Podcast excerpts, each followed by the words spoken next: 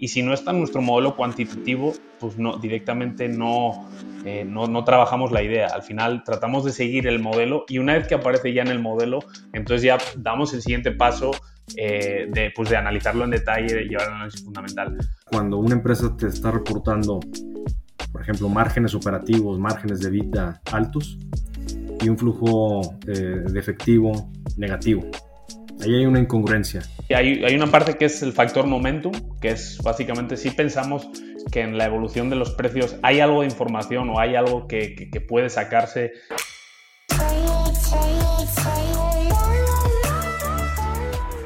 ¿Cómo estáis, Alejandro y Andrés? Bienvenidos. ¿Cómo va todo? Todo bien, muy bien. Muchas gracias, Sergio. Eh, estamos eh, muy contentos de poder participar. Gracias por, por la invitación para platicar un poco de, nuestra firma, Aztlán Equity Management, nuestra filosofía de inversión y, un poco de, algunos temas que creo que podrán ser de interés para la audiencia. Buenos días, Sergio, Rodrigo y Alejandro. Este, muchas gracias por la oportunidad y nada, un placer de, estar aquí y poder eh, conversar de temas interesantes. Bueno, pues el placer es nuestro de teneros aquí, poder conoceros un poco y hablar un poco de, inversión y de todos estos temas que tanto nos gustan. Pero antes, quiero saludar a mi querido compañero Rodrigo. ¿Cómo estás? ¿Cómo va todo? Hola, ¿qué tal, Sergio? Pues muy contento de tener aquí a Alejandro y Andrés, que, bueno, eh, llevan gestionando un fondo que sigo eh, con detenimiento desde hace tiempo y la verdad que un gusto tenerles aquí para poder entrevistarles y, sacarles la, la, mayor tajada posible de información. Desde luego, aparte, pues a mí particularmente siempre me gusta también ver eh, otras filosofías de, otras zonas geográficas. Yo creo que a veces eh, hablamos eh, mucho siempre con compañeros aquí de, España, pero en otras ocasiones también he hablado con, gestores y profesionales de la inversión de México y de Latinoamérica y, creo que, que aprendo muchas cosas, que hay visiones también diferentes y que, y que es muy enriquecedor para todos. Y yo creo que podríamos empezar hablando un poco de vuestra trayectoria, Alejandro y, Andrés. Eh, siempre a mí me interesa, por ejemplo, conocer qué es lo que os, eh, os llevó a entrar en el mundo de la inversión y las finanzas y, cómo acabasteis eh, dedicándoos a estos y, siendo profesionales. Y, luego quería preguntar un poco el origen de Atlan y, cómo, y cómo surgió. Mm, ¿Quieres empezar tú, Alejandro? Sí, gracias, gracias Sergio. Eh, pues eh, nuevamente gracias por la oportunidad de, estar aquí compartiendo con, ustedes, con la audiencia y platicar un poquito de, nuestra trayectoria, la firma Aztlán Equity Management. Eh, es una firma que, yo fundé en el 2016. Tenemos poco más de seis años operando como una gestoría de, alta especialidad, una boutique de especialidad en, en mercados de capitales equities, renta variable global, eh, con, una, con una especialización muy particular en, el segmento de las empresas pequeñas y medianas, las small y mid caps, eh, con una metodología de inversión muy bien definida, que seguimos eh, con disciplina, que hemos desarrollado a lo largo del tiempo. mi trayectoria personal, yo comencé en el ámbito financiero hace 28 años. Originalmente, de profesión, yo soy ingeniero químico. Eh, mis, eh, mis, primeros años antes de entrar a la industria financiera fueron en la industria química, en la industria petroquímica. Y eh, en, aquellos años, cuando estaba mucho más joven, veía con, con, con, mucho interés, siempre he tenido muchos intereses diversos, me gusta mucho leer. En, en, el tema financiero veía que era un mundo de lo más interesante, misterioso, conocía absolutamente nada al respecto tuve la oportunidad de plantear para una firma también, en aquel entonces una firma boutique de, asesoramiento, de advisory eh, en banca de inversión, fusiones y adquisiciones.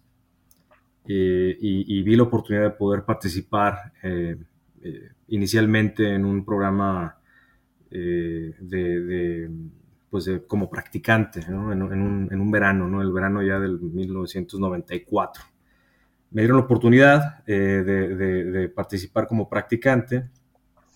Y a partir de ahí me quedé ocho años en esta firma eh, basada en Nueva York.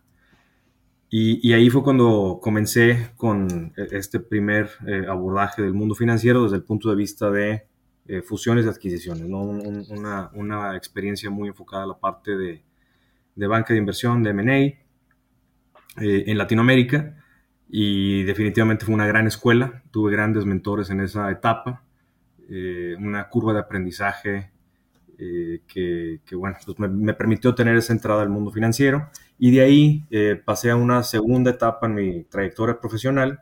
Yo la, la, divido en cuatro etapas. La primera sería la, la entrada, banca de inversión, fusiones y adquisiciones. Esta segunda etapa después fue finanzas corporativas, uno de los clientes, que era un grupo industrial mexicano, eh, me contrata, me da la oportunidad de participar en el área de planeación financiera, ya dentro del ámbito corporativo. Ahí participé tres años.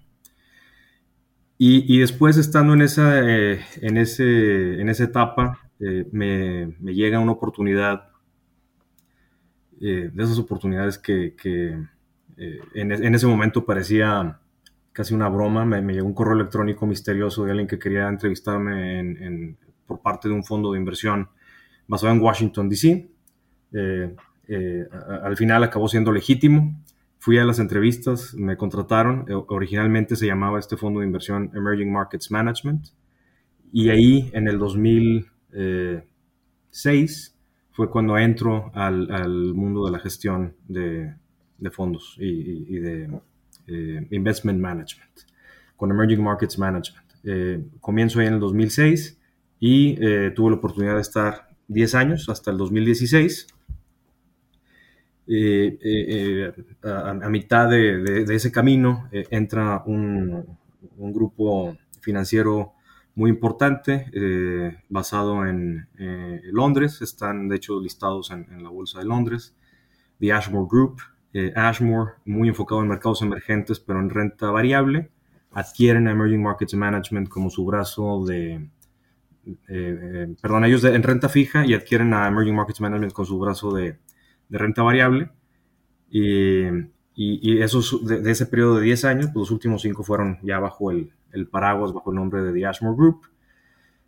ese periodo me permite a mí tener esa experiencia de, de dirigir un grupo de, de analistas y de inversionistas eh, muy enfocados en mercados emergentes, pero sí un equipo eh, de primer nivel, un equipo global, oficinas en, eh, en Europa, en, Estados Unidos, en, Brasil, en China, en India, y también desarrollar una metodología de inversión y una serie de aprendizajes muy importantes, de aprendizajes y de pues, lecciones eh, de humildad que siempre nos da el, mercado. Eh, tuve la oportunidad de, ya estar gestionando carteras institucionales dentro de Emerging Markets Management durante la crisis financiera global, 2008-2009.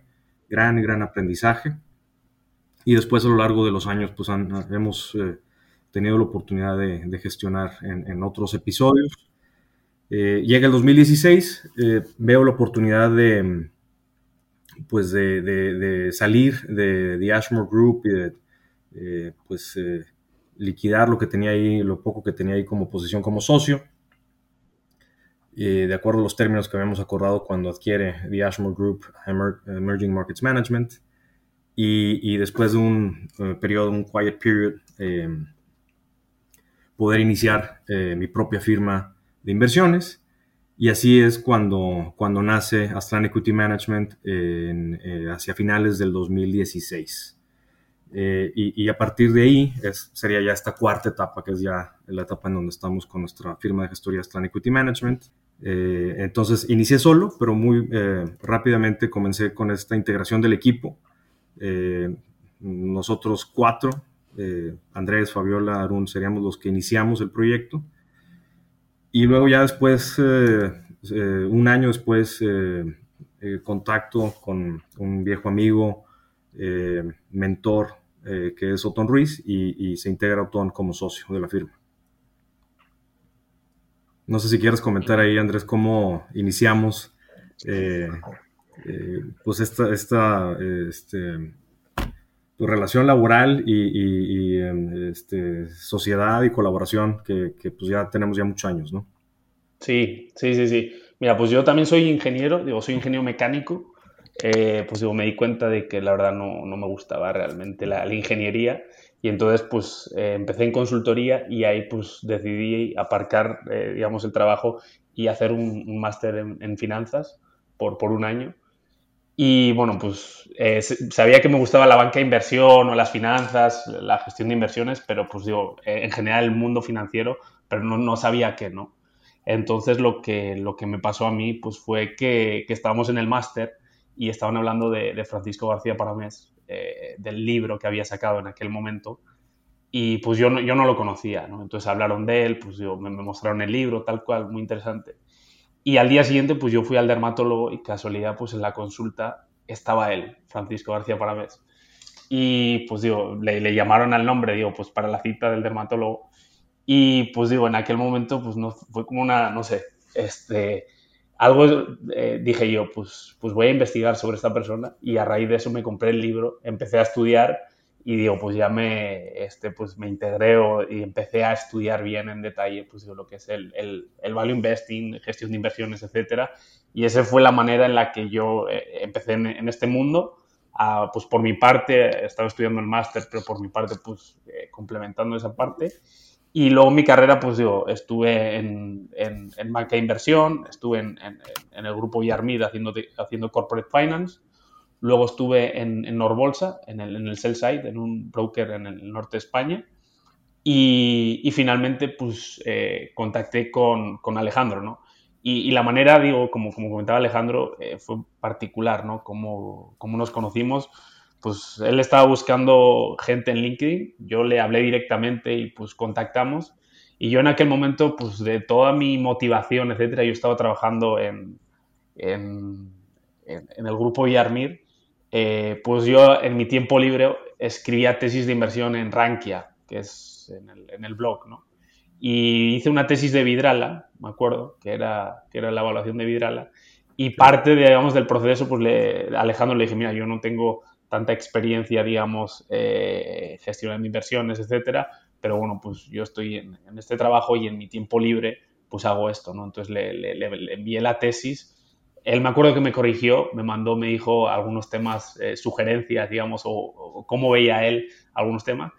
Y ese fue yo creo que el, el, inicio ¿no? de una relación que digo, pues desde principios de 2018-2019 hasta ahora, pues este, ya soy parte del equipo y, y pues la verdad muy contento. Entonces ese fue el, el inicio. Perfecto, pues volviendo un poco a Azlan, quería preguntaros mm, cómo podríamos entender mejor qué tipo de inversión eh, hacéis, porque tenéis diferentes vehículos, tenéis diferentes estrategias, habláis bastante de la importancia de ciertos aspectos cualitativos de las empresas, pero también he visto que habláis de vuestro modelo cuantitativo. Entonces, ¿cómo explicáis vosotros las diferentes estrategias y la filosofía de inversión del fondo? Sí, eh, exactamente. O sea, lo más eh, importante, la piedra angular de lo que hacemos es eh, nuestra filosofía de inversión. De nuestra filosofía de inversión emana nuestro proceso. Todo está perfectamente alineado y lo, hemos construido en, alineación ¿no? de una filosofía de, de, inicio, de origen, y de ahí construimos nuestro proceso y nuestro, eh, pues nuestro eh, eh, trabajo en, en, la gestoría de inversiones. Entonces, nuestra filosofía de inversión, a su vez, la, piedra angular es la generación de flujo libre. buscamos empresas que sean eh, generadoras de flujo libre. Ese es eh, eh, lo que nosotros hemos encontrado tanto de forma empírica, tanto como inversionistas en mercados privados, como inversionistas gestionando carteras en mercados públicos, en renta variable, y los análisis estadísticos y cuantitativos hemos encontrado una, una, pues una serie de evidencias muy contundentes que, y además es, es casi axiomático, ¿no? Si, si este, un negocio es altamente generador de flujo libre, pues ahí es donde está la generación de valores, donde va a poder eh, seguir creciendo en el tiempo y seguir generando dividendos, valor patrimonial eh, y valor en general para todos los grupos de interés.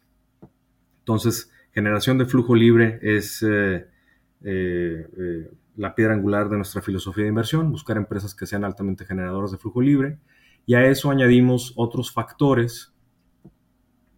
Todos ellos son factores fundamentales, empresas que, son o que presentan altos retornos sobre capital, eh, que, esto pues es una medida de la eficiencia que los equipos de gestión y los modelos de negocio tienen eh, al momento de asignar capital, eh, estructuras de capital eficientes, sin, sin, apalancamiento excesivo, que tengan estabilidad en sus márgenes, en su rentabilidad, que es a su vez una expresión de la calidad de los negocios y de sus ventajas competitivas y de, la, de lo sustentable que pueden ser estas ventajas competitivas que sean gestionados por equipos de administración eh, altamente calificados y de, alta reputación y con, estándares de, gobierno corporativo eh, que nos permitan sentirnos cómodos como inversionistas minoritarios eh, y, con una visión de, de co-dueños de estas empresas. Somos, cada vez que invertimos, así sean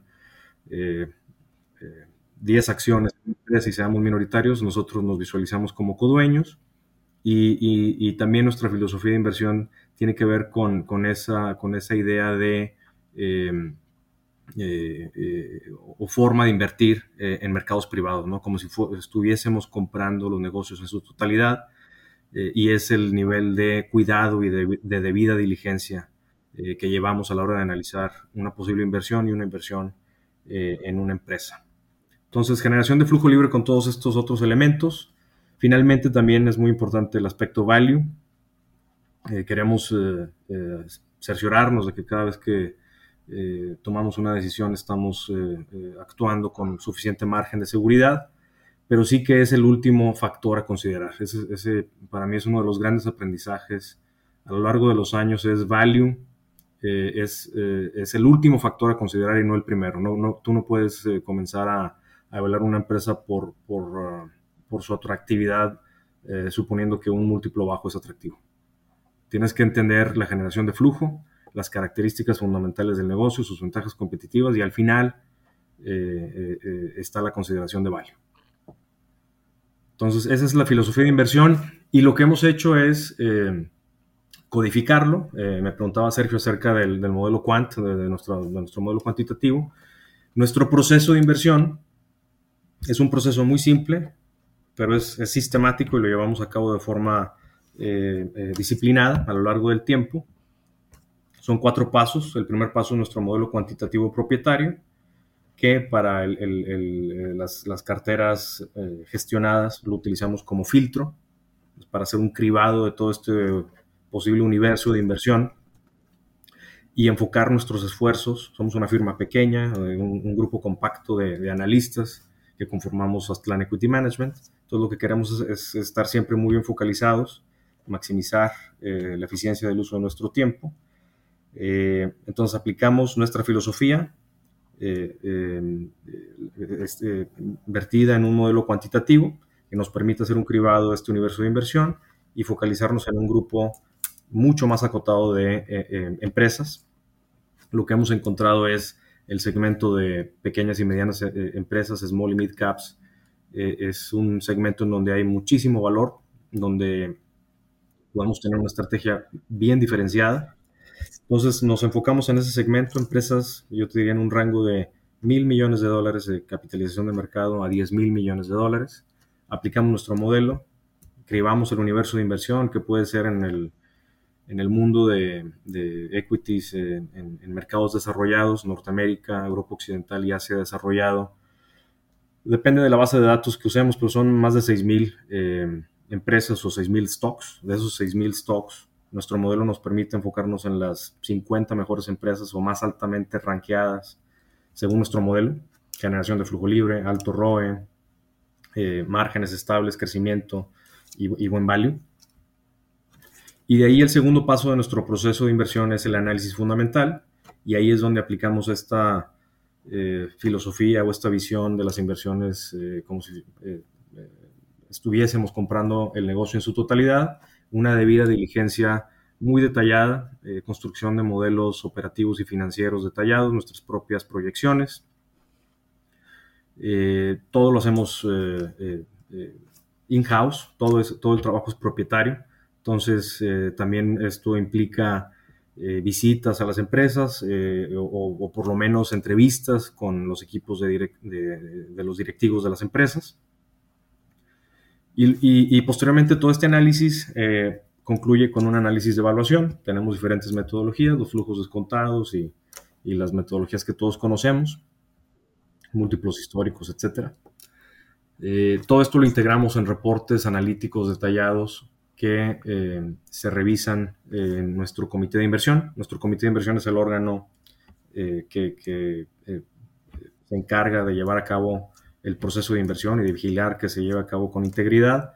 Tenemos ya cinco años llevando nuestro comité de inversión cada semana, cada martes por la mañana, tiempo de México, de 7 a 9 de la mañana tenemos nuestro comité de inversión. estas reuniones en donde todo el equipo participamos los analistas presentan sus ideas de inversión siguiendo esta metodología en estos reportes analíticos detallados, que también ya tenemos un formato muy, muy bien preestablecido. Eh, llevamos a cabo estas discusiones, podemos tener discusiones eh, que puedan ser de una sesión o de varias sesiones para una sola idea, un solo stock. Al final, en, comité y después de discutir, eh, puede o no entrar al, al buy list esta idea y ya dependiendo de ese buy list, de esa lista de, stocks ya revisados y ya analizados, el portafolio manager, yo como portafolio manager tengo ya la capacidad de seleccionar de ese grupo de stocks ya analizados para eh, pasar al tercer paso de nuestro proceso de inversión, que es la construcción de la cartera. La construcción de la cartera lo que buscamos es, otro de los elementos que nos diferencia es eh, que nuestras estrategias, nuestros fondos son altamente concentrados. No creemos en el exceso de la diversificación, creemos que eh, parte del problema que vemos de la, de la falta de, generación de valor, falta de generación de alfa que vemos en muchos fondos de inversiones es una diversificación excesiva. ¿De cuántos stocks estamos hablando? Entonces, eh, en nuestras estrategias estamos hablando de 15 stocks, en donde esos 15 stocks, 15 a 20, lo que queremos hacer es tener una buena diversificación geográfica, las tres geografías, Norteamérica, Europa Occidental, Asia desarrollado, y buena diversificación por sectores, este, tener una representatividad de todos los sectores, eh, y, hacer, eh, conforme nuestro proceso nos lo permita, la selección de el mejor negocio en cada una de esas regiones y sectores. Queremos tener una cartera de solamente los mejores negocios del mundo. Ese es nuestro objetivo. Entonces, una cartera bien concentrada. Eh, nos, ha, nos, ha, dado muy buenos resultados. Nuestro desempeño histórico ha, sido muy bueno. Eh, eh, hablaremos más adelante un poco de las estrategias que son puramente quant, como un, ETF que listamos recientemente en la Bolsa de Nueva York, que, que es, es, un fondo indexado. El índice es un índice propietario que nosotros creamos y que publicamos a través de, de Solactive en Europa. En ese caso, eh, por ciertas regulaciones eh, para efectos de ETFs y de índices, tenemos, eh, aumentamos el, número de posiciones a 27 específicamente, pero aún 27 sigue siendo de lo más concentrado. No, no, no se ve comúnmente este tipo de fondos con ese alto nivel de concentración. Entonces, eso es nuestro tercer paso, nuestro tercer pilar del proceso de inversión, es la construcción de portafolio concentrado pero diversificado. Y finalmente, el cuarto paso es el monitoreo continuo y el rebalanceo de forma sistemática. Cuando un hombre se adelanta eh, más allá del, desempeño de la cartera, pero sigue teniendo características que nos permiten tenerlo en, nuestra cartera y, cumple con nuestra filosofía de inversión, tomamos utilidad, reducimos el posicionamiento y reasignamos a, las posiciones que igualmente siguen teniendo sus, esas características indispensables, pero se han quedado rezagadas y eso nos permite tener eh, una eficiencia en, la gestión activa de las carteras. O sea, por resumir un poco, en el paso 1 hacéis un, filtrado ¿no? cuantitativo eh, de calidad del negocio, ¿no? Entonces luego le metéis en el paso 2 como una capa fundamental que es vuestra personalización un poco de, la tesis cuantitativa, ¿no? Que tanto se ajusta a la, a la realidad ¿no? que vosotros veis como analistas. Y luego la tercera, la creación del portafolio en base a todas esas ideas que tenéis en una lista que, que pasan la checklist, tanto fundamental como la cuantitativa, y luego eh, vais cambiando de pesos según vosotros, ¿no? Lo veáis un poco también el mercado, ¿no? O, simplemente es por fundamentales. El, cambio en, las asignaciones ya dentro de la cartera, o sea, los pesos, sí, eso tiene que ver con eh, los, los, movimientos ya individuales de cada una de las posiciones. Eh, si los movimientos van más allá de lo que está el promedio de la cartera, son posiciones que están adelantadas y buscamos tomar utilidad también para no excedernos en el nivel de concentración. Como ya estamos de por sí concentrados en 15 a 20 nombres, no queremos que un solo nombre sea más del 10, 12% de la cartera. Entonces, eso también dicta un poco eh, el, el, ejecutar rebalanceos. Pero específicamente el sell side yo te diría que son esos dos puntos. Uno es en el punto de arranque del análisis eh, de nuestras proyecciones financieras. Eh, es el punto de arranque y de ahí construimos nuestro escenario fundamental. Eh, y ahí Andrés ahora nos puede comentar un poco más de cómo hacemos ese trabajo. El otro punto es en el modelo cuantitativo hay un factor, es un modelo, hablaremos más en detalle del modelo en general, pero son seis factores fundamentales. Cada uno de esos seis factores los hemos desarrollado también in-house, es un modelo enteramente propietario y uno de los factores eh, eh, considera el, cambio en estimaciones de crecimiento en las utilidades o los beneficios de las empresas, el, el, EPS, el cambio en EPS. Eh, sobre todo, es el cambio, ¿no? la tasa de, cambio. Serían esos dos puntos en donde consideramos el sell side, donde sí quiero ser muy enfático que no consideramos el sell side. Otro grande, en mi opinión y en mi experiencia, aprendizaje y, un, área de, crítica eh, eh, en lo personal hacia el sell side es el, establecimiento de los rangos o de los este, objetivos de precio. el precio objetivo es de 100 dólares por acción.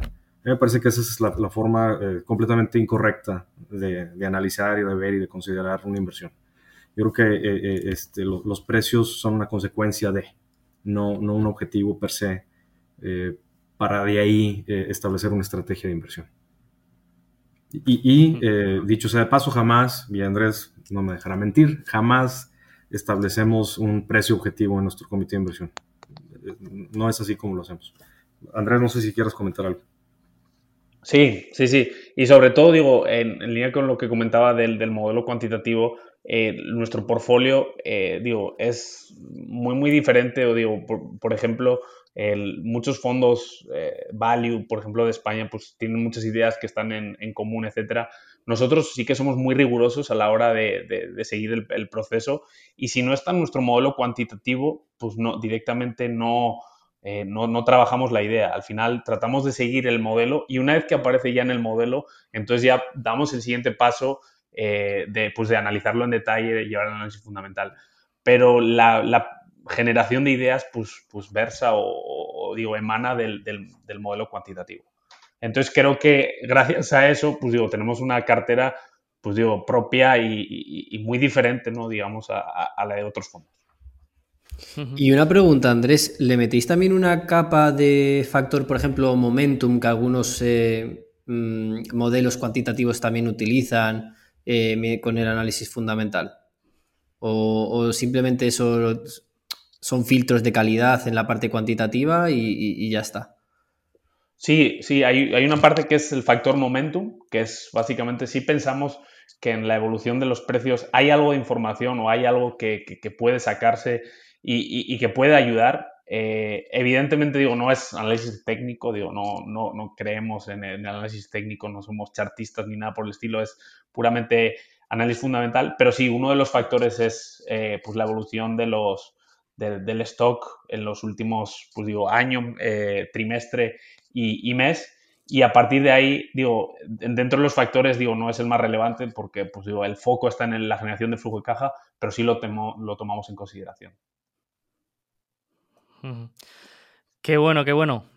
Pues os quería preguntar ahora sobre un tema especialmente crítico este año, que ha sido un poco el contexto macro. Eh, siempre es algo importante, pero yo creo que, quizá este último año pues, ha tenido más influencia en, los movimientos bursátiles. Y quería preguntaros si es algo que tenéis mucho en cuenta, si, veis, eh, si seguís alguna variable o algún indicador que os parezca especialmente relevante y luego cómo reflejáis vuestro posicionamiento o vuestra visión eh, macroeconómica en vuestro proceso de inversión. Bueno, pues en cuanto a la macro, evidentemente consideramos, eh, digo, no somos expertos o no tratamos de predecir el futuro y, invertimos únicamente con la macro, sí la seguimos, sobre todo los datos, pues digamos, de inflación, eh, índice manufacturero, evidentemente cómo evoluciona la, economía y nuestra visión o, cómo lo vemos. Eh, actualmente, digo, monitorizamos de, manera muy detallada, digamos, pues la evolución de la inflación y, subsecuentemente, pues digo, las, las subidas de, de tipos de interés de los diferentes bancos centrales, cómo va evolucionando. Parece ser que va, pues evoluciona bien. Por ejemplo, en Estados Unidos los datos de inflación parece ser que, que sí van amainando. Eh, y sobre todo esa, pues digo, esa parte es, es, muy, muy relevante y lo aunamos con la parte de los reportes empresariales, ¿no? que es una cosa pues muy relevante. Hasta ahora, o por el momento, no hemos visto que, los, que, que haya habido una erosión en el IPS o en los reportes de las compañías continúan reportando bien. Eh, en los, la última temporada de resultados pues ha sido positiva, incluso muchas compañías reportaban al, alza de lo, que, de lo que esperaba el mercado. Entonces, por el momento, pues digo, eh, a nivel macro, viendo cómo está la situación, pues eh, sí vemos que, hay ciertos riesgos y que si continuase la, inflación y continuasen subiendo los tipos, pues sí veríamos que, pudiera haberse afectado los, mercados de capitales en relación sobre todo con, la renta fija, ¿no? Pues por, porque tendrían menos atractivo en, relación a la, renta fija. Y nuestro posicionamiento es, pues, eh, conforme si las compañías continúan reportando de una manera, pues, digo, satisfactoria y no están, digamos, mostrando signos de, recesión, pues nosotros continuamos viendo, viendo bien el mercado. Y, de cara a 2023, pues eh, lo que vemos nosotros es que, en caso de que hubiera eh, pues digo, algo de, la recesión en las compañías o, que se vieran afectadas, pues sí podríamos ver algo de, volatilidad. Pero pensando en que la, inflación pues ya va a evolucionar de, manera más positiva, se pueda ir controlando, considerando también el, efecto base y que los reportes de las compañías son buenos, pues sí, sí continuamos viendo, siendo positivos ¿no? de cara a los próximos años. Andrés, entonces, eh, ¿estás un poco de acuerdo con el consenso de que el año que viene, por ejemplo, el IPS del SP500 va a estar flat con respecto al de 2022? ¿Estáis bastante cómodos con, esa proyección del sell side? Pues de acuerdo, eh, digo, no, no, no hemos proyectado en detalle, digamos, el, el, S&P. Eh, con respecto a nuestras compañías, pues nosotros estamos viendo crecimiento en, en el en el IPS de las compañías. Evidentemente, eh, algunas compañías cíclicas sí vemos que pudiera haber, digamos, eh, principalmente por el efecto base, ¿no? Hemos estado en un año en el cual los precios de, algunas compañías cíclicas han volado, han estado muy altas. Entonces, en esas compañías sí podemos ver cierta normalización o cierta tendencia a la normalización, pero en las compañías que no son, que no son eh, cíclicas o no son de commodities o tan relacionadas a este tipo de, digamos, de variables, pues vemos eh, que, se esperan, que esperamos que, continúen creciendo. Y conforme al, al S&P 500, pues digo, no, no tengo una opinión, digamos, clara o, digamos, no, no, no, no, me atrevería a decir, oye, va a, ser el, va a estar flat el, el IPS el año que viene o no. Te puedo hablar de la cartera nuestra, de las compañías que vemos nosotros, y, eso, entonces en nuestro, en nuestro caso sí vemos un crecimiento en prácticamente todas las compañías y alguna normalización eh, o alguna tendencia, digamos, a normalizarse más a precios más cercanos al ciclo medio que en, las compañías cíclicas. Aquí en, este punto, Rodrigo, Sergio, me gustaría compartir, eh, compartir con, todos una anécdota que quizás eh, puede dar una visión también a, la vez más amplia de, de cómo gestionamos. La anécdota es cuando yo eh, entré a Emerging Markets Management, el grupo ya tenía de origen un modelo Quant, pero ese modelo Quant lo que hacía era específicamente asset allocation a, través de países. Entonces el modelo lo que decía es, eh, el índice, por ejemplo, el índice MSCI mercados emergentes, dice que China, Taiwán, Corea del Sur, India, México, Brasil, Rusia, etcétera, tienen tal ponderación. Y entonces el modelo lo que hace es a través de todos estos algoritmos decirte cuánto debes ponderar cada uno de los países. Ya estaba de, origen cuando yo llegué. Cuando lo vi me pareció muy interesante, fue, fue para mí la primera vez de, de, tener acceso a un modelo cuantitativo de este tipo, pero lo primero que, que, vi o que identifiqué y, que fue como, como empezó nuestro, nuestra trayectoria en el aspecto quant y, el, y el diseño del primer modelo eh, fue, fue eh, decir o, tener eh, a, nivel personal una revelación, decir, e, esto es, esto es basura, esto no sirve para nada. ¿Por qué? Porque nosotros, en, en aquel entonces, a través de Emerging Markets Management, después Ashmore y ahora en Aztlán, invertimos en empresas, invertimos en stocks, no invertimos en países, no invertimos en economías. Entonces era un modelo que estaba basado en tipos de cambio, en tasas de interés, en este, factores eh, que, eh, por ejemplo, poblacionales, eh, crecimiento del PIB, todo ese tipo de factores lo, lo, desechamos al final cuando ya me, dieron a mí la oportunidad de, llevar la gestoría de toda la parte de renta variable, lo desechamos y creamos un modelo desde cero que es muy parecido a lo que tenemos hoy, que ya describimos, que son fundamentales. eso es lo que seguimos, es lo que vemos.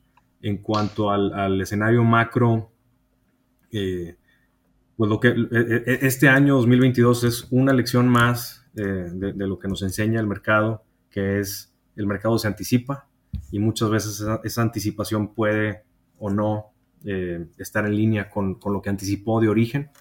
Entonces, ¿qué hemos visto? Eh, este 2022 es una caída en los precios, anticipando una recesión por la alta inflación que va a provocar subida de tasas para controlar esa inflación.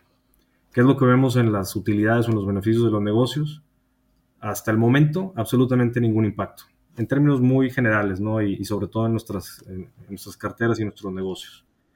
Entonces, a nivel, eh, a nivel eh, ventas, márgenes, beneficios, no hemos visto ese impacto y todavía estamos por eh, monitorear si esto se materializa o no en el 2023. A la fecha no lo vemos y las proyecciones que tenemos son estables y por ejemplo, uno de los casos que, podemos hablar en detalle, que es AdCore International, a lo mejor lo, comentaremos más adelante, tiene que ver con esa expansión de márgenes que la empresa ha tenido en este periodo inflacionario y que ahora en, eh, de cara a 2023-2024, si, si, si eh, tomáramos esta visión pues, más pesimista de que viene una recesión y una caída en los precios, etcétera, a nivel fundamental, eso se traduce a que el negocio tiene que bajar sus precios base.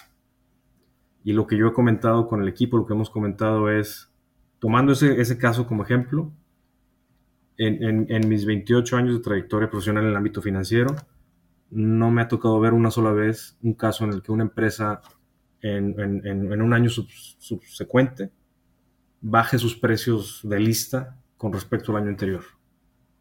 Porque, porque los precios son demasiado altos. O sea, cada año cada vez que aumentan los precios es, una nueva base.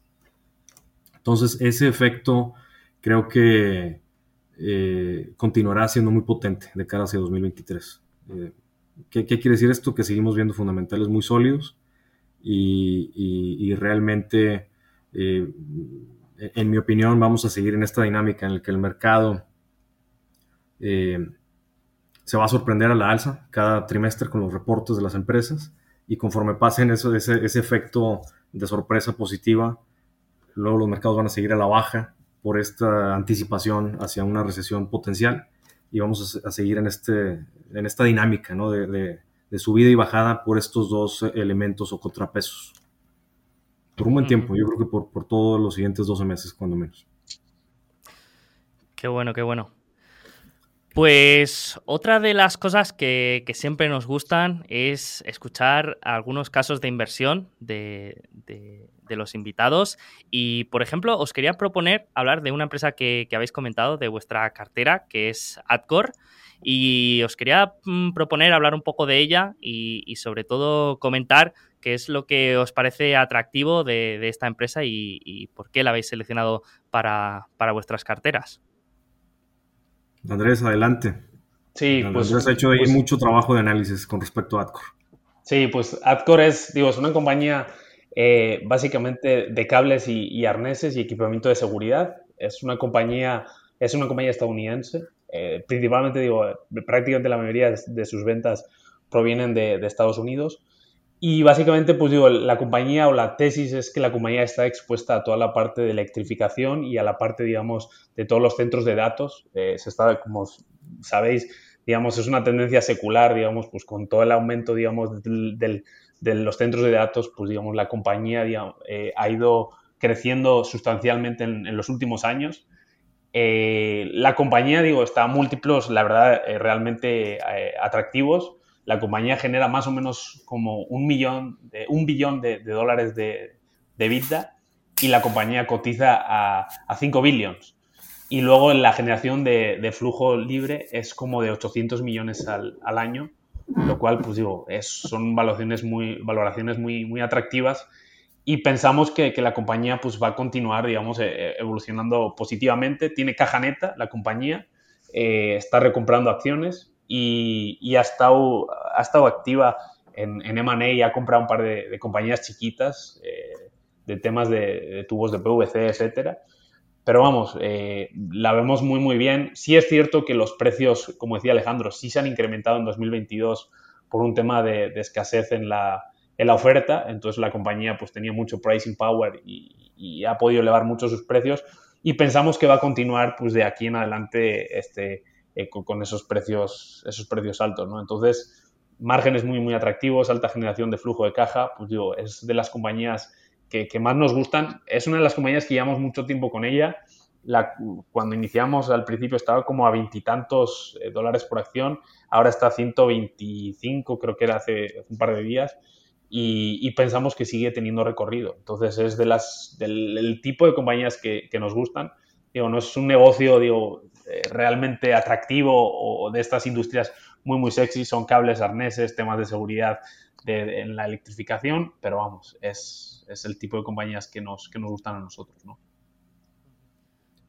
Sí, ahí, ahí el, el, el, factor que, que, creo que lo dice todo en cuanto a esta empresa y, sus fundamentales, la, el, rendimiento a flujo libre, ¿no? Es un rendimiento a flujo libre en torno al 20%, 18%. Eh, ¿Qué quiere decir eso? Que a precios actuales la compañía pudiera, con su propia generación de caja, comprar todo el stock en, los siguientes cinco años y la perpetuidad del año 6 hacia adelante es gratis. E, e, ese tipo de, oportunidades de inversión son las que eh, eh, creemos que, es en donde nos tenemos que enfocar en nuestras carteras. Siempre y cuando los precios se mantengan, ¿no? Que es la tesis principal.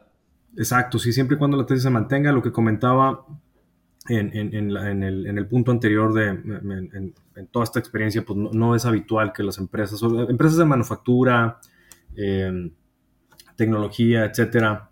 Eh, eh, a lo mejor en los commodities sí, en los commodities sí podemos ver esos, este, cambios importantes hacia arriba o hacia abajo a lo largo del tiempo en los precios, pero en negocios de manufactura es más difícil verlo, es, poco habitual ver ese cambio de precios.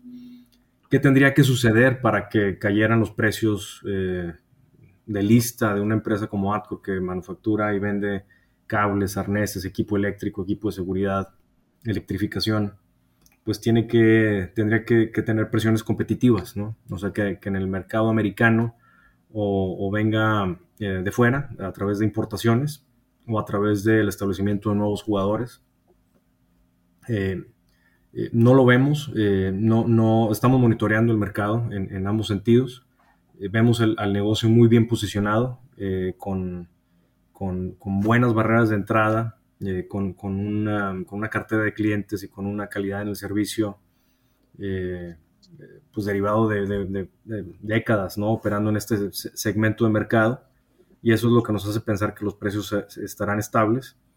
Y la otra cuestión que también nos gusta, y como mencionaba también al, al inicio en cuanto a la filosofía de inversión y al proceso, value, siempre es importante, aunque sea la última variable, sí es bien importante ¿Y, qué significa eh, eso en este caso particular de Adcore?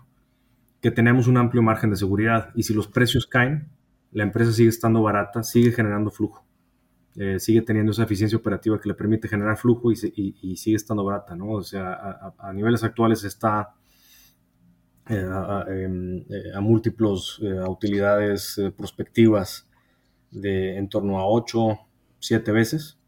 Entonces los beneficios pueden caerse 30% por una caída de precios y todavía estar barata. Todavía estás hablando de que es que, que está cotizando múltiplo de 10 veces, 11 veces, 12 veces en un escenario muy pesimista. Es decir, con que recoja o al final mantenga parte de lo que ha subido los precios ¿no? durante los últimos años, ya os, da un margen de seguridad eh, súper alto ¿no? Eh, sobre la inversión. Eso, exactamente. o sea, tenemos ese margen de seguridad eh, y, nos, nos, dejaría o sea, si, ese eh, escenario negativo se materializara, nos dejaría en, múltiplos de evaluación que están aún a descuento contra el promedio histórico de esta empresa de los últimos 10 años.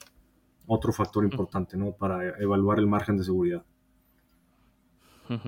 Pues muy interesante esta empresa, no la conocía, pero, pero le está echando un vistazo y, la verdad que encaja bastante con, estos criterios que, habíais comentado eh, al principio de vuestra filosofía de inversión.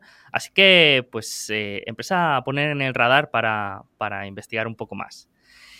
Y aquí tenemos una, una tradición que es el cuestionario alfa, que, bueno, son 10 preguntas un poco más informales que, bueno, que nos ayudan a conocer un poco mejor a los invitados y, que si os parece bien, pues os voy a ir lanzando para ver, para ver qué os parece. Ok. Bien, adelante. Venga. La primera pregunta es, eh, ¿qué estáis intentando estudiar o aprender ahora mismo? Ya sea un sector, una empresa o, algo off topic que no tenga nada que ver con la inversión. ¿Qué estás intentando aprender, Alejandro? Eh, Sergio, eh, hay tres temas que son eh, de, gran interés para mí que no necesariamente están ahorita en, el radar. O sea, sí, sí, intentamos buscar oportunidades de inversión en esos tres grandes áreas de, investigación y de aprendizaje, pero no necesariamente necesitamos encontrarlos para, para seguir esta, esta investigación de largo plazo eh, tienen que ver con sustentabilidad. Eh, el primero es sustentabilidad de energía. Ahí sí que puede haber ideas de inversión, por ejemplo, en, toda la industria de generación sustentable de hidrógeno y la economía del hidrógeno. Eh, entonces, energía sustentable. El otro, la otra área de interés sería alimentos sustentables, ¿no? Y ahí dentro de los alimentos sustentables, toda esta tecnología de aquaponics, que tiene que ver con esta simbiosis entre por ejemplo, peces y plantas. Eh, me parece de lo más interesante poder este, encontrar o desarrollar inclusive tecnologías eh, eh, eficientes, sustentables para, alimentar a la humanidad. Y el tercer elemento ya está más en un ámbito más filosófico, que luego hay que tener cuidado también con los dogmas y las ideologías, que alejarnos lo más posible de las ideologías y los dogmas, pero tiene que ver con la pobreza Creo que lo que escuchamos, eh, eh, a lo mejor en algunos foros, está la discusión muy centrada en, el problema de la desigualdad y en mi opinión esa es la forma incorrecta de verlo. El, real problema es, la pobreza, ¿no? Eh, la desigualdad creo que es irrelevante. Entonces esos serían los tres ámbitos que son de interés y de, estudio. como decía Sergio, tal vez off topic. Andrés, no sé si tú quieras compartir lo que tú estás estudiando. Sí, eh, digo, eh, evidentemente, digo, Alejandro, digo, nos ha trasladado al equipo y, digamos, son temas que, que, digo, también estamos tratando de, seguir. Pero en mi caso personal, digo, pues yo estoy enfocado en la industria del litio ahora mismo, estoy investigando las, las mineras de litio, aprendiendo de, litio. Eso es, digo, lo, que he estado estas, estas últimas semanas en lo, en lo concreto. Y luego también la parte de, de, programación, al final con el director cuantitativo de, de, la firma y todo esto, pues digo, eh, pues trayendo un background un poco más de ingeniería y todo esto, pues digo, estoy también tratando de, aprender de, programación, pues este, ya que tenemos pues la parte cuantitativa, pues sobre todo estoy tratando de aprender eso que está un poco más fuera de la inversión, ¿no? ¿Qué lenguaje estás aprendiendo? En Python estoy aprendiendo, Interesante. Y chicos, eh, ¿una bandera roja que hayáis visto alguna vez eh, de total desinversión inmediata en vuestras compañías? Sí, bueno, también este anécdota que creo que sirve también como un muy, buen ejemplo. En los, esto fue en los eh, años de, Ashmore, eh, en mercados emergentes, una empresa, de hecho, era una empresa mexicana. Eh, digo, podemos comentar acerca del caso en particular, pero la bandera roja de desinversión inmediata es cuando encontramos una incongruencia en los fundamentales. caso particular, cuando una empresa te está reportando por ejemplo, márgenes operativos, márgenes de vida altos y un flujo eh, de efectivo negativo. Ahí hay una incongruencia y esa incongruencia nos habla de que hay manipulación contable y esa manipulación contable sobre todo eh, ligada a la generación de flujo negativo es una bandera roja clarísima de desinversión inmediata. Este caso particular que estoy hablando, esta anécdota es una empresa que empezó eh, una, excelente, era una excelente historia. Empezó como manufactura de, muebles eh, y venta casa por casa de muebles y, electrodomésticos para el segmento medio-bajo en México. Eh, fue integrando la parte de retail y,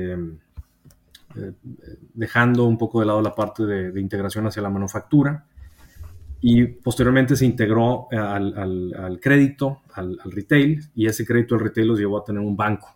Entonces, todo lo tenías, eh, si comprabas este, este, stock, tenías todo un retailer eh, con un banco integrado.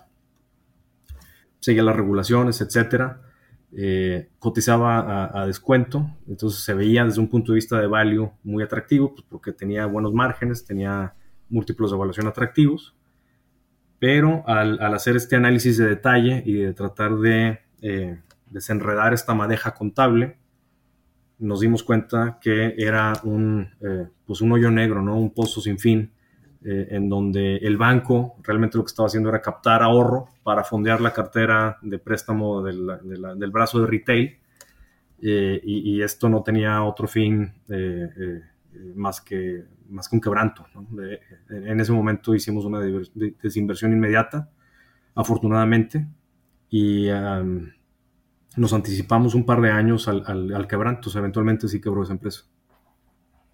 Muy interesante. Me recuerda mucho a, una inversión que yo estuve analizando en, Italia y hacía contablemente una cosa parecida. Em, ellos eran dueños de, un negocio de revistas y por otro lado, de una empresa de tiendas retail, ¿no? De un poco de toda 100, que se dice en España. Eh, por el lado de la publicidad, lo que hacía es vendía la publicidad a otras empresas y a cambio, en vez de pagarles con cash, con dinero, con free cash flow, les pagaban con inventario. Y ese inventario lo vendían en las empresas de toda 100. ¿Qué pasa? Que contablemente ellos se contabilizaban una venta y un beneficio pero luego te vas al Free Cash Flow y no, no llega. Y de hecho, esta empresa todavía no, no ha quebrado ni nada. Para mí me parece una red flag tremenda.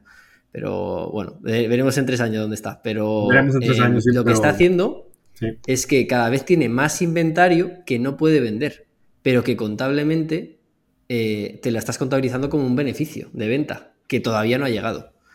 Entonces, bueno, a ver a ver qué, pasa en el futuro, pero la verdad que me, suena muy parecido a, lo que acabas tú de comentar. Bandera roja sin duda, Rodrigo, completamente de acuerdo. Esa es este, desinversión inmediata. Incongruencia entre márgenes operativos y el flujo real.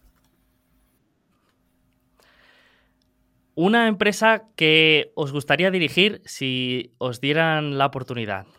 Empiezo por, por ti, Andrés. Si, si alguien te diera a elegir, eh, ¿en qué empresa te pondrías como CEO?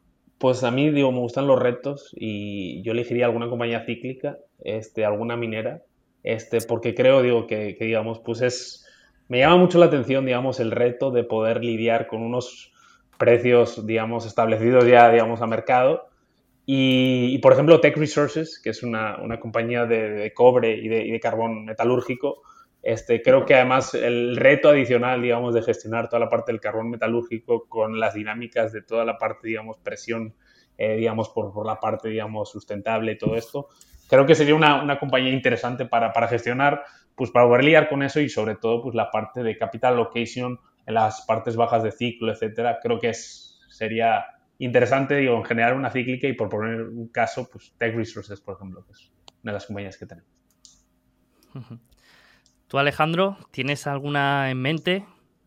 Sí, claro, Sergio. Eh, eh, voy, a hablar de dos casos muy puntuales. Uno, este, quizás eh, voy a ser muy obvio, pero ya estoy dirigiendo la empresa que deseo dirigir, que es Aztlan Equity Management. Es algo que me llena de alegría, que, me llena de optimismo y de, cara al futuro. es un negocio que tiene muchos retos, mucha oportunidad para crecer, em, que involucra un, alto grado de, creatividad. Tenemos todos estos productos por desarrollar, más los productos que hemos desarrollado, eh, en un negocio altamente competitivo, difícil, eh, hay mucha competencia, eh, y, que me permite trabajar con amigos, colaboradores, colegas este, como Andrés, eh, es, es, lo mejor. Entonces, ya, ya, ya, lo estoy haciendo, por un lado. Por otro lado, para no dar una respuesta quizás tan obvia, hay un negocio que tenemos en, en, en la cartera que gestionamos en mercados emergentes. Misma metodología, pero aplicada a mercados emergentes, Small Mid Caps.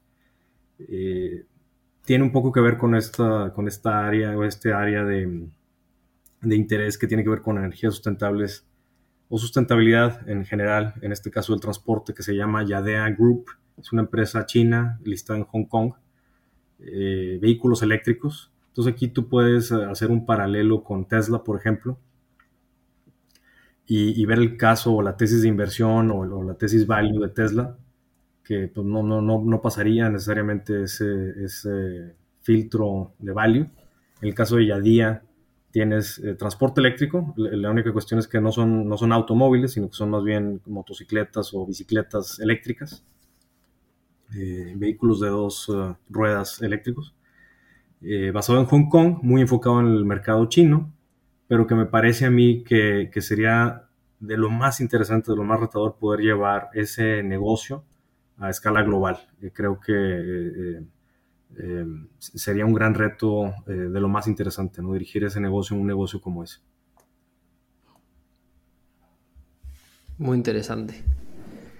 Mm, para estas navidades, ¿qué libro recomendaríais regalar a, vuestro, a una persona sobre inversión o cualquier otro tipo de tema que os parezca interesante para este año? Andrés, adelante. Pues yo, yo sin duda, digo, regalaría Antifrágil de, de, Nassim Nicolás Taleb. Digo, es el libro, digamos, que yo creo que más me ha, no sé, me, como que me explotó la cabeza, digamos, cuando, cuando leí muchos de los, de los conceptos que, comentaba. Y la verdad, ligado a la inversión sí y no, eh, pero creo que es un libro que, que creo que, que, te hace replantearte muchas cosas y como quiera cualquier persona, pues digo, le, le va a hacer pensar. Entonces, eh, regalaría ese, ese libro. Yo, Rodrigo, quizás voy a este, recomendar algo que esté un poco off topic en este caso. Eh, em, como les decía, en, mi caso, bueno, soy, quizás todos aquí compartimos eso, pero en, mi caso soy un lector eh, de, gustos muy amplios y variados. Eh, el libro que, recomendaría y, regalaría, y de hecho estoy este, regalando en, un caso, es un no es un libro, es más bien, son tres volúmenes. Es un, es un eh, libro de un escritor eh, brasileño que se llama Laurentino Gómez. El libro se llama Escravidão, originalmente en portugués. Entonces es eh, un libro que habla más bien como de la historia de la institución de, de, la esclavitud en épocas más modernas. todo este comercio humano entre Portugal, África, Brasil, Estados Unidos el Reino Unido en, aquel, en aquel momento, eh, y que me parece eh, muy revelador de, cómo en, esos momentos y con ese eh, evento desafortunado en la historia de la humanidad, se dan las bases para el mundo moderno que muchas veces no entendemos o no, no, vemos con toda claridad de dónde provienen algunas de las estructuras socioeconómicas que aún prevalecen hoy en día. Entonces creo que es este, un, libro o tres libros eh, o en tres, tomos importantes de leer.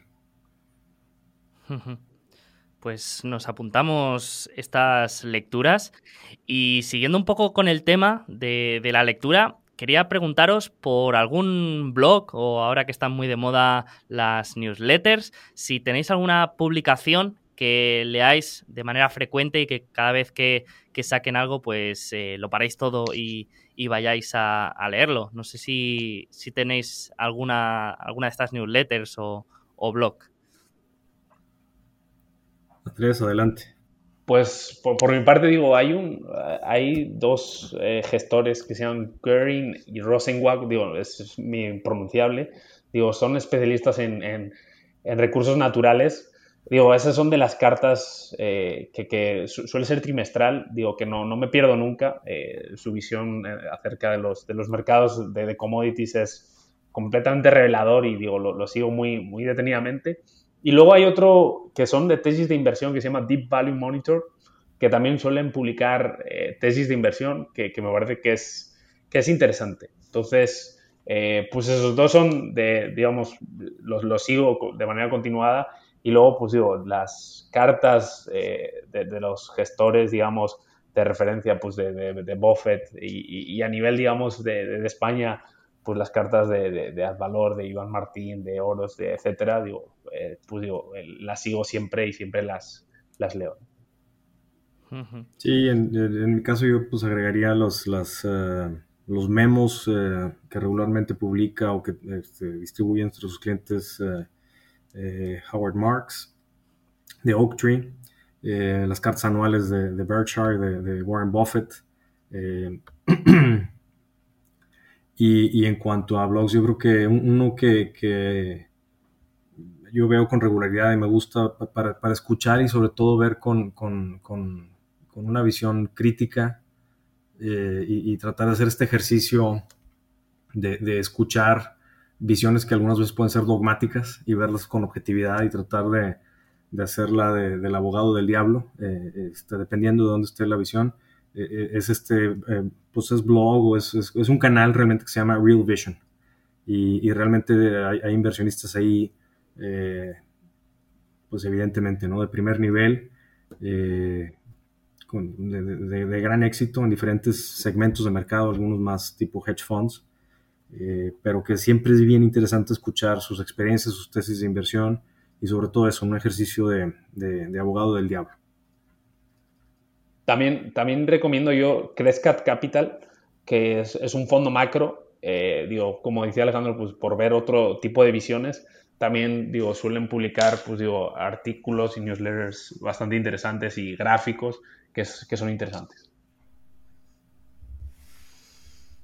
Para los que nos están escuchando, dejaremos todos los links eh, en la descripción para que podáis echarle un vistazo ¿no? a todos los recursos que, que nuestros entrevistados pues, acaban de, de mencionar. Os quería preguntar si, si pudierais, yo sé que, al final solo sois un fondo only long, no hacéis shorts, pero si estuvierais que poner cortos de una compañía o, le tuvierais que recomendar una acción a vuestro peor enemigo, ¿cuál sería? Venga, Alejandro. Um, ¿Qué te ha eh, venido en mente, Alejandro? Mira, son, son este, dos, eh, dos cuestiones. La primera es eh, eh, respetar eh, con todo agnosticismo el concepto del karma y no desearle el mal a nadie. Este, nosotros nos enfocamos en, generar valor y, buscar las mejores empresas del mundo, ¿no? Entonces, estamos ya demasiado sesgados mentalmente por, nuestro proceso, filosofía y, nuestra visión de las cosas. Buscamos los mejores negocios del mundo. Pero si estamos hablando de, ideas eh, para, irte corto, de short ideas, yo creo que el, el, em, el, lugar en donde hay que comenzar la búsqueda tendría que ser China, necesariamente. China en el mercado local. Y tendría que ver eh, con el sector financiero chino o el sector inmobiliario chino. Entonces, Ahí hay muchos stocks para, seleccionar. Son sectores realmente, ¿no? El, sector inmobiliario chino y el sector financiero chino. Hay varias empresas de las que podemos hablar. Y, todos estos casos vamos a, terminar en este tipo de red flag que hablábamos, ¿no? De esas incongruencias entre lo que reportan a nivel operativo y lo que realmente puedes ver en, el flujo real. Eh, entonces, eh, eh, sector inmobiliario chino, sector financiero chino. ¿Cómo crees que va a acabar el tema?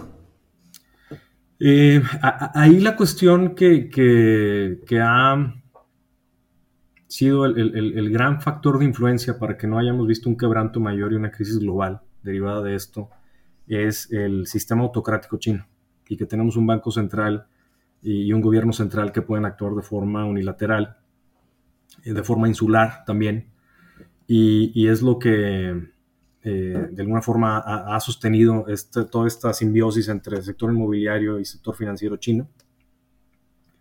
Eh, también de alguna forma eh, las condiciones macroeconómicas lo han permitido por toda esta eh, dinámica de comercio internacional China-Occidente, China-Estados Unidos. Creo que estamos muy al inicio de, un cambio estructural, de un cisma en esa estructura macro geopolítica. Y, en la medida en la que veamos, por ejemplo, esta tendencia de nearshoring y de, voltear o de, cambiar toda esa capacidad instalada en China o en Asia hacia las Américas, Europa, etcétera, va a cambiar esa condición macro que permite a este gobierno autocrático insular poder tener esa palanca eh, monetaria. Entonces creo que por ahí va a venir ese, ese desenlace. Eh, eh, pero también creo que, es un, por sus mismas características, es un proceso lento que va a tomar muchos años. No, no creo que lo vayamos a ver de forma inmediata. ¿Que acabará en un cambio de sistema o, no llegará tan lejos? Yo, creo que va a acabar en un, en un episodio similar al episodio Lehman que, que vimos en, en 2008, eh, que al final, por más desintegración que se efectúe en este cambio que, creo yo que, está ocurriendo, de, globalización hacia una antiglobalización. De todas maneras vamos a tener esta interconexión y, esta necesidad de, actuar por parte del resto de los bancos eh, centrales del mundo. Eh, va, a ser como un Lehman 2, pero ahora el epicentro va a ser Asia, va a ser China. Sí, sí, de hecho hay muchos inversores que han hablado precisamente de México como posible beneficiado de esta de esta situación que has comentado de reducir la globalización, ¿no? Y de, que muchas de, las cosas que hacía, de la relación que tenía Estados Unidos con China, pues quizá eh, México absorba parte, parte de esa relación. Todavía recuerdo ese podcast, ¿no? Que grabaste, grabaste con Sebastián Miralles. Sí, sí, sí. ahí... Inversor mexicano. Sí, eh, también, también hablamos de ello y, yo también es, algo que, he estudiado. De hecho, soy, soy inversor en, alguna empresa mexicana con, un poco esta tesis de inversión de, fondo. Eh, si, queréis, eh, pues después la, comentamos. Pero ahora os quería comentar, os quería preguntar si tuvierais la oportunidad de compartir una cena o una copa con algún compañero, con algún inversor de referencia o con algún empresario quizá que, por el que tengáis eh, admiración, ¿a quién elegiríais para compartir una cena o, una copa? ¿Tú, Andrés, tienes alguno en mente? Pues yo digo, es, digo, no es del sesgo value, etcétera, pero pues a mí me parece muy interesante la figura de Stanley Druckenmiller. Creo que, digamos, pues digamos, el, el approach macro y la capacidad, digamos, para, para analizar y para, para ver Ray Dalio también, pues digo, creo que es muy, muy interesante. Entonces, me enfocaría, no iría tanto al, digamos, al, a lo habitual o a, digamos, a, al, a, la filosofía, digamos, value, sino que iría un poquito más a otro, pues para ampliar las miras y, y, tratar de no ser dogmático, ¿no? Y, tratar de, pues, de ampliar y ver otros puntos de vista, ¿no? Y gente, pues, que lo ha hecho muy bien, ¿no? Entonces, trataría, pues, digo, de, de, ese, de ese, perfil, Druckenmiller, Dalio, ese, ese tipo de hmm. inversor. Qué bueno, qué bueno.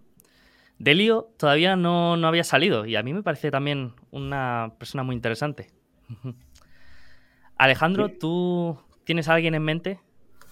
Sí, eh, yo, yo eh, eh, creo que alguien que sería fabuloso poder compartir un diálogo eh, uno a uno sería Ray Dalio. afortunadamente es, es un personaje que, gusta mucho estar en medios, entonces hay mucha información ahí para, para escuchar. Tiene sus libros que habla ahí de, algunas metodologías o filosofías más de vida que pueden ser aplicadas a, las inversiones, pero particularmente me, interesaría mucho platicar con él, conversar sobre todo de los orígenes, ¿no? De los orígenes de, Bridgewater. Eh, su primer inversionista, de hecho, tiene algún paralelo, alguna conexión con Emerging Markets Management y algunos de los socios fundadores de, aquella firma donde yo trabajé. Eh, evidentemente lo, lo veo con admiración por lo que logró hacer eh, con, su hedge fund. Em, creo que sería muy interesante, un, personaje muy interesante para, para tener esas, esas, conversaciones y sobre todo me gustaría tener una serie de preguntas ¿no? de cuando los primeros años de, de, Bridgewater. ¿Cuál ha sido vuestro mayor aprendizaje en el último año? O en los últimos dos años que, haya sido relevante ¿no? en, en vuestro aprendizaje constante. Sí, bueno, a ver, en, mi caso uno de los, de los aprendizajes es eh, que, cada nuevo ciclo, eh, aprendemos este nuevo ciclo y, todo es nuevo y nada es nuevo. Eh, ¿Qué quiero decir con esto?